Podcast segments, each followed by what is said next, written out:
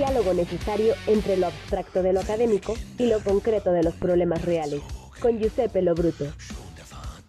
Y ya está con nosotros el doctor Giuseppe Lobruto, director del Instituto de Ciencias Sociales y Humanidades de nuestra universidad. Giuseppe, ¿cómo estás? Buen día. Buen día, Ricardo, ¿todo bien? todo bien, todo bien.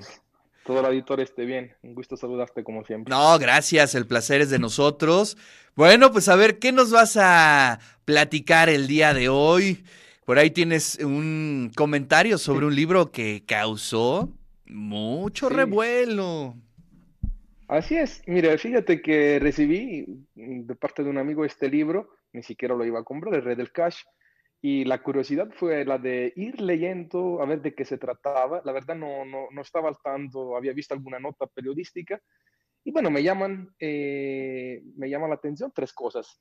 Primero, porque Penguin, digamos, publica un libro de esta naturaleza. En segundo lugar, no es un romance, es un testimonio. Un libro como testimonio me llama mucho la atención. Y en tercer lugar, creo que eh, desconoce mucho de lo que ha sido México en los últimos 30 años. Eso es como punto inicial. No es porque yo soy de parte, pero me parece que eh, al hablar, al criticar eh, a un grupo de personas, está desconociendo todo un movimiento que durante décadas ha apoyado eh, la transformación en México, independientemente de los contrastes, independientemente de las contradicciones. Y me parece que la manera en la cual mismo, la forma en que se escribe el texto no es un texto para ser publicado en una editorial que yo hasta hace poco le tenía mucho respeto, la verdad, pero que a partir de ahora la verdad me está decepcionando mucho porque un académico para poder publicar en una editorial así debe demostrar eh, cierto tipo de, eh, de características del mismo ensayo. Y acá un testimonio escrito como sea viene publicado. Pero bueno, el libro está conformado por 28 episodios de la vida eh, de Elena Chávez y hay eh, también una introducción, un prólogo de Anabel Hernández, lo cual me llama mucho la atención y hay una serie de personajes que se entrelazan en esta historia según el cual eh, la hipótesis central es que Andrés Manuel llega al poder por unos moches que se dieron a lo largo de los últimos 15 años. Bueno, yo me preguntaría justamente, ¿eso te llega a, ser presidente de México? Eso lo dejaría así como pregunta abierta. Claro. Pues sí, sí, sí, la verdad es que es, eh, digamos, es todo un fenómeno. Creo que eso es, eso es algo que hay que entender, que bueno, pues comercialmente iba a ser un fenómeno muy eh, rentable, ¿no? Eh, pero, pues, este, a ver, analicemos de una manera eh, objetiva el texto. ¿Quién, es el, ¿Quién es la autora? Yo no la conocía. ¿Quién es? Cuéntanos un poco sobre es, eso. Es, por lo que entiendo, es la expareja de César Yáñez, uno de los colaboradores más cercanos a Andrés Manuel desde los últimos 20 años. Eh, y es, eh, ¿te acuerdas de Sarñáñez? Eh, que hubo en Puebla aquel escándalo de una persona que estaba en la cárcel por un terreno en Angelópolis, bueno, es, digamos, la pareja de esta persona. hoy, digamos, tiene un rol más, más pequeño dentro del gobierno federal y quien escribe es esta, esta persona, tiene todo el derecho de, de, de, escribir algo, pero creo que si hay algo así, no creo, creo que hay otros, otros canales en donde presentar este tipo de testimonio, porque ¿Sabes qué pasa de manera objetiva? Esta es la oposición que tenemos en México, escribir un libro de, de, esta naturaleza y no presentar una propuesta. Es decir, a mí yo vi varios eh, mensajes en YouTube de análisis de textos y lo que me llamaba la atención es que todo está centrado que el grupo de Andrés Manuel llega al poder solamente por esta red de moche que según permitieron al presidente mantenerse durante 15 años.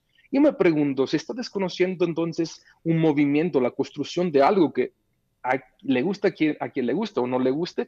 Al final al cabo, permitió un, cambio en el poder. No creo que solamente es el tema de, eh, de lo que ella, además sin pruebas, está eh, manifestando.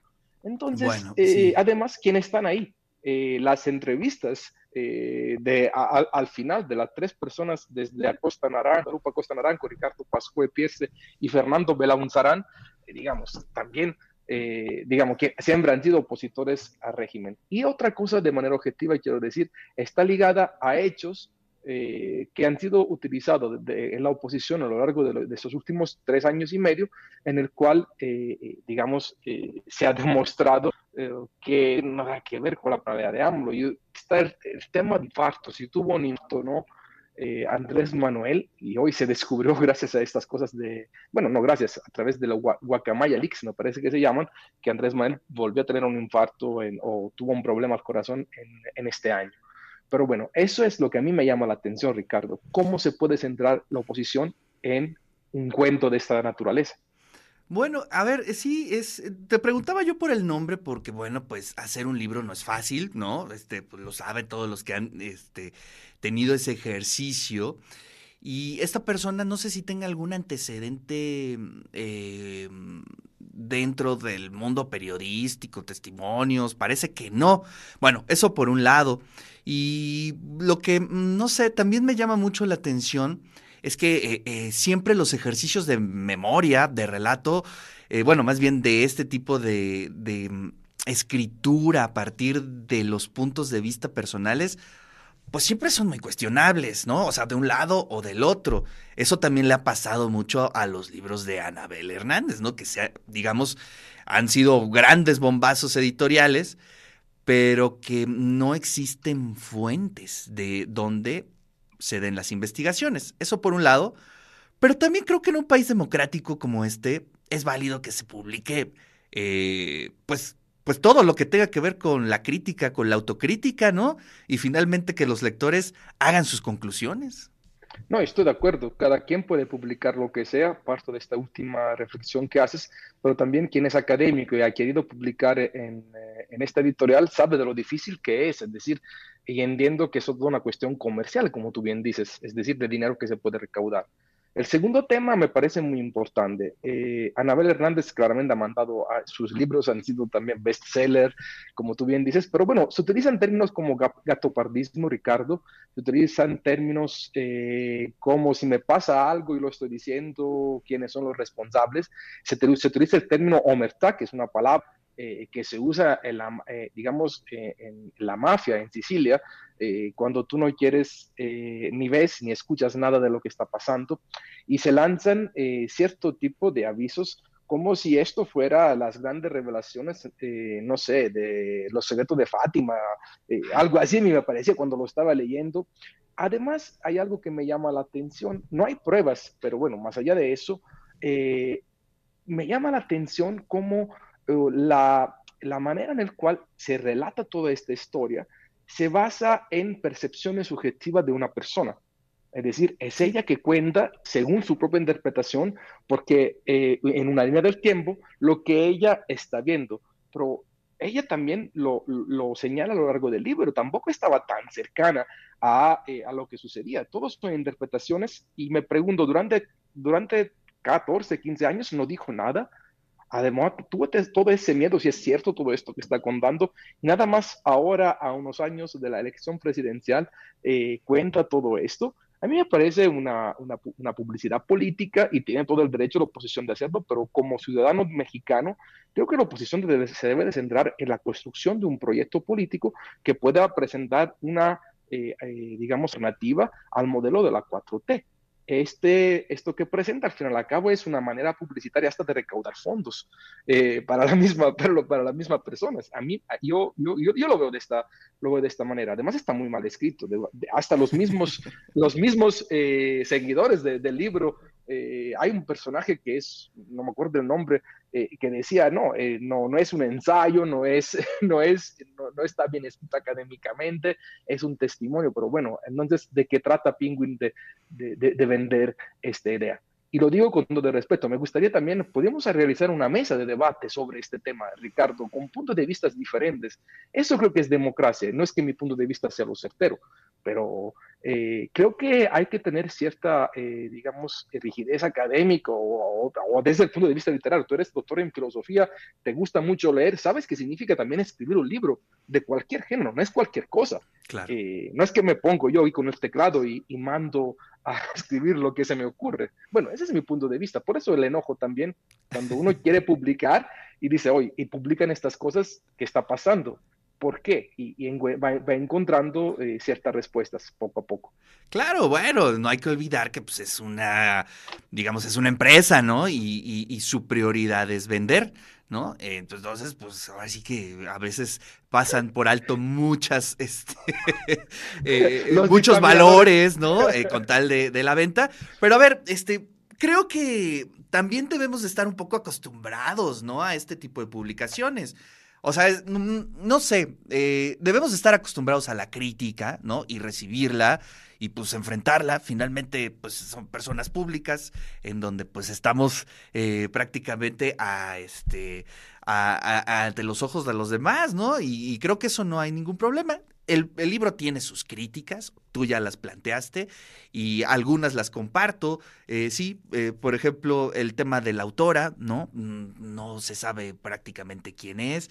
El tema de las fuentes también se me hace un gran vacío.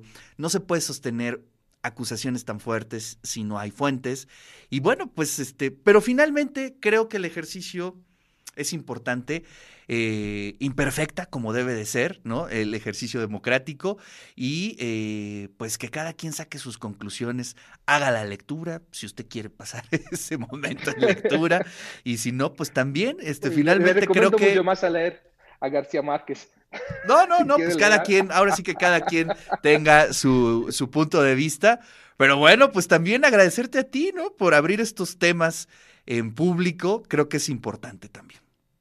Sí, la crítica es muy importante. Tú acabas de decir. Y la autocrítica también, ¿no? La autocrítica, claro, la crítica que recibe uno, la autocrítica que uno puede hacer sobre lo que cree, lo que está apostando por la, digamos, la transformación. Y si la crítica no se puede ir adelante, como en la academia. Si tú en la academia no vives un ejercicio de autocrítica sobre lo que estás haciendo, estás condenado a, yo creo, a, a no avanzar igual en la política. Y a mí me, ha gustado siempre criticar lo que se hace eh, de manera objetiva, no solamente con ideales. Eh, pero bueno, en, este libro quise ser un poco empático porque la verdad me esperaba una crítica fuerte, una crítica constructiva, una crítica que me, me hiciera reflexionar. Y claro, eh, te vuelvo a decir, y a mí que me ha gustado alguna vez poder plantear un libro en esta editorial, eh, nunca lo hemos mandado, pero alguna vez lo pensé he visto las dificultades para llegar, porque todo se trata de un tema comercial y veo un tema así, digamos, de un testimonio, además, no muy bien escrito, me llama mucho la atención. Pero como bien dices, hay que abrir esos espacios, hay que tener la agallas de hablar, porque esto causa también, hay que decirlo, causa incomodidad en todos los sectores, de los que reciben la crítica hasta los que la están haciendo. Y eso hay que, hay que señalarlo. Pero bueno, creo que se puede abrir un espacio en de eso se trata, en estar, digamos, dialogando con otros eh, actores para ver qué punto de vista es diferente hay y cómo podemos de manera constructiva pensar también al futuro de México, así como nosotros lo estamos viendo. Claro. Eso es lo que a mí me gusta hacer. Sí, sí, sí. Y ahora sí que de eso se trata, querido Giuseppe. Así es que te agradecemos muchísimo y pues nos vemos la siguiente semana. Sí, con gusto. Y un fuerte abrazo para ti todo el auditorio. Cuídense mucho.